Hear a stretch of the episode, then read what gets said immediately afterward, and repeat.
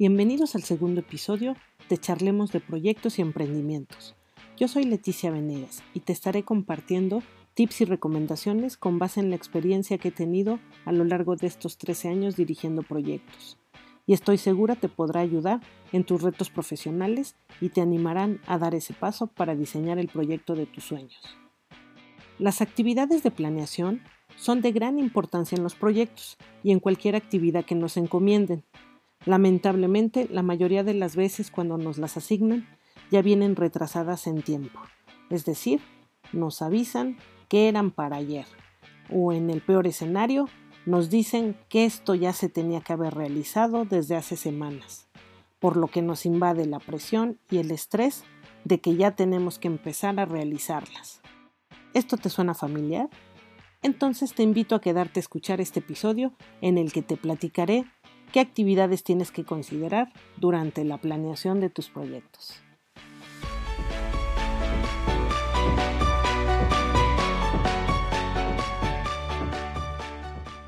La planeación son todas las tareas para identificar qué es lo que tienes que realizar, por lo que tu primera actividad sería documentar y comunicar el detalle de los requerimientos o necesidades que estarás atendiendo. Identifica cuáles serán tus entregables que vas a generar. Estos pueden ser un producto o un servicio, así como los criterios para que se puedan dar por terminadas dichas tareas, quién te las validará y en caso de que surja algún cambio, quién tendría que autorizarlo. Con lo anterior, tendrías más claro cuál es tu alcance. Una vez que ya tienes identificado cuáles son las tareas o actividades que se van a requerir para tu proyecto, puedes establecer las relaciones entre cada una de ellas. Es decir, si para realizar una tarea tienes que esperar a que se finalice otra, o si puedes hacerlas a la par. También tendrás que identificar los recursos que estarás necesitando para llevarlas a cabo, y todo esto plasmarlo en un cronograma, que será algo así como tu ruta de navegación, en la que te indicará cuando tu proyecto esté por llegar a buen puerto o cuando estés desviándote del camino definido. También tendrás que identificar la forma en que harás uso de tu presupuesto y cómo se estará gastando a lo largo del proyecto. Es decir, si llevarás un control de todos los gastos contra lo que vas realizando en la ejecución y si esto lo reportarás de manera semanal, quincenal o mensual. De esta forma no te quedarás a medio camino sin recursos financieros. Tendrás que identificar también si tienes que apegarte a algún estándar o lineamiento ya establecido para asegurarte que cumples con los criterios que se definieron en el alcance, lo que será más fácil para posteriormente la aceptación de tus entregables por parte del cliente. Identifica la información y canales por los que te estarás comunicando durante tu proyecto. Es decir, si todo será por correo, videollamadas o por escritos mediante oficios. También tendrás que gestionar a los recursos humanos y materiales que estarán involucrados en la ejecución de las actividades.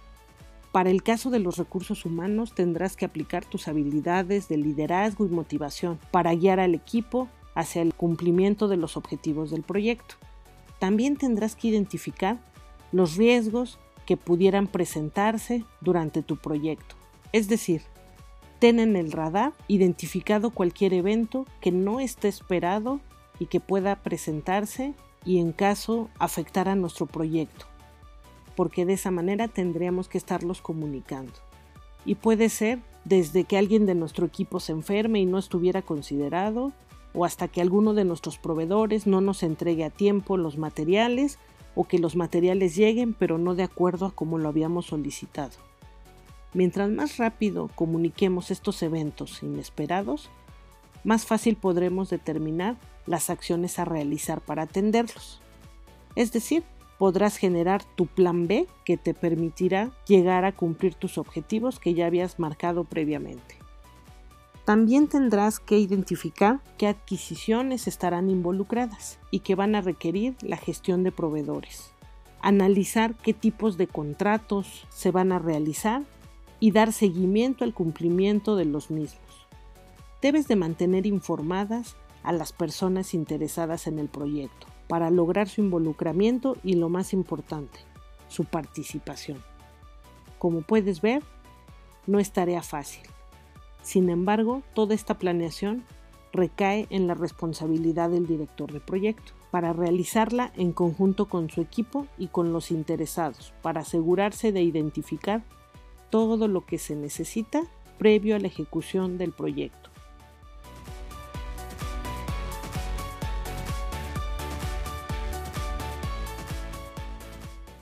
¿Qué es lo que pasa cuando no se llevan a cabo estas actividades de planeación?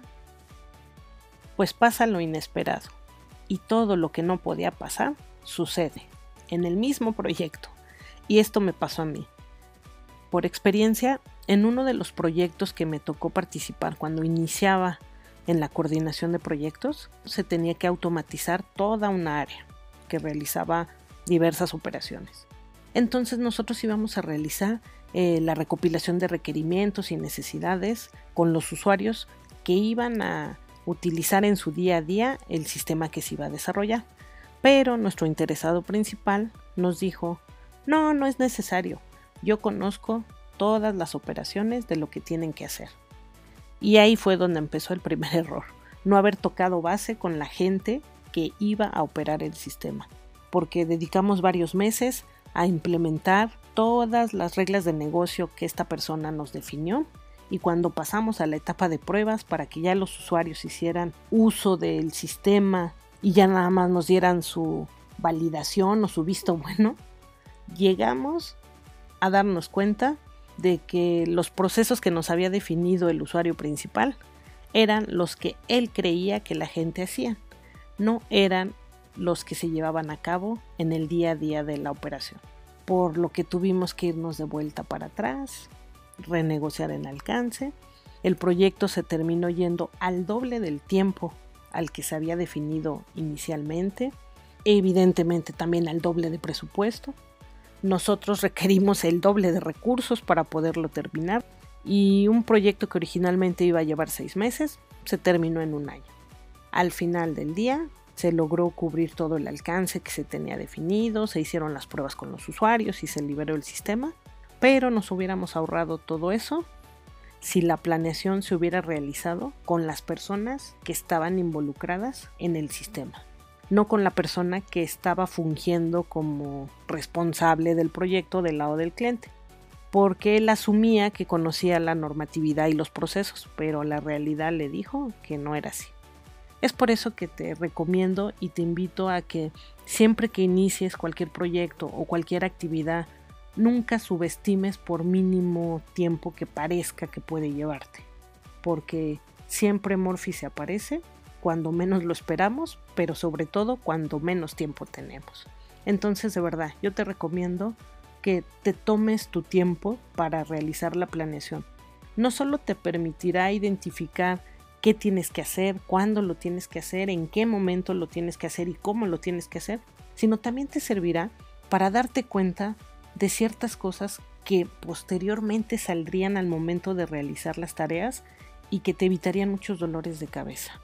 Es decir, algo por más sencillo que parezca, como destapar una coladera y cambiarla, pudiera terminar en que requieras cambiar toda la tubería y eso no solo te llevaría más tiempo, sino elevaría tus costos y si no estaban considerados, es un gasto que tú vas a tener que asumir y que evidentemente pues, terminará pegándole a la utilidad de tu proyecto. Entonces mi recomendación es, date el tiempo para planear, no te dejes presionar por los tiempos quemados o tiempos que ya vienen vencidos desde que te lo asignan.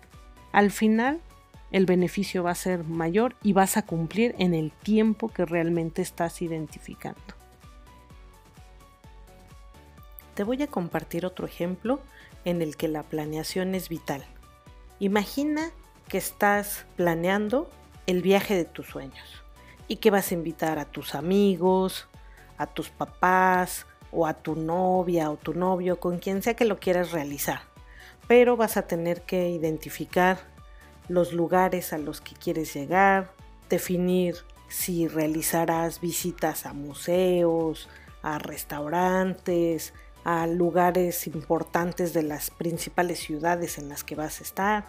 Y para eso tienes que identificar qué días y en qué tiempos vas a estar en cada uno de estos lugares, ya que tendrás que reservar avión, hospedaje, en ocasión a lo mejor trenes y sobre todo revisar muy bien la logística del entretenimiento porque a veces hay museos o lugares en el que la compra de tickets o boletos tiene que ser con muchos meses de anticipación, o al menos eso era antes de la pandemia cuando se podía viajar sin limitaciones. Pero en este caso tendrás que considerar a los interesados que te van a acompañar en tu viaje, porque si esta planeación la realizas tú solo, a lo mejor hay personas que te acompañarán que son más de vida nocturna que en el día y te van a decir, oye, pararme temprano para ir a algún museo o visitar algún recorrido, no, gracias. Y, sin embargo, tú ya lo consideraste y a lo mejor ya hasta lo incluiste dentro de, tu ruta. O habrá gente a la que va, viaja a un lugar y no puede irse sin probar el mejor restaurante de ese lugar. Entonces, si te das cuenta, los intereses de cada uno de los que te acompañarán al viaje son diferentes. Y eso va a depender o va a marcar tu restricción para la ruta en el viaje que vas a realizar. Recuerda que si en algún transbordo pierdes algún vuelo, en ocasiones puede afectar tu reservación. Todo eso lo tienes que tener muy bien identificado. Si tú no lo consideras durante el viaje, ya en la ejecución, pues vas a tener muchísimos problemas. Todos los que hemos viajado con amigos o con otras personas sabemos que en los viajes a veces cuando los gustos o las coincidencias no son del todo tan agradables, terminas hasta peleado con la persona que viajaste. O por el contrario, si descubres que la afinidad fue tan grande, no, bueno, regresas con los lazos de amistad o de cariño mucho más fortalecidos porque ese viaje fue todo un suceso y la pasaron increíble. ¿Te das cuenta la importancia de la planeación? Ya que no va a ser el mismo presupuesto si solo consideras el traslado y los hospedajes que si estás incluyendo diversiones, animaciones, este, viajes dentro de las mismas ciudades o recorridos, entonces tu presupuesto se saldría de control. Todo eso tendrás que considerarlo antes de irte, porque si lo consideras cuando ya estás en el viaje, pues corres el riesgo de quedarte a la mitad sin fondos. Y sobre todo, pues con un muy mal sabor de boca. Si te diste cuenta, la planeación no solo es muy necesaria, sino es tan requerida en cualquier proyecto que vayas a realizar en tu, en tu vida personal o profesional, que va a depender mucho del éxito de los resultados y sobre todo de tu tranquilidad. Gracias por escucharme y nos vemos en el próximo episodio. Recuerda, este es el mejor momento para diseñar el proyecto de tus sueños.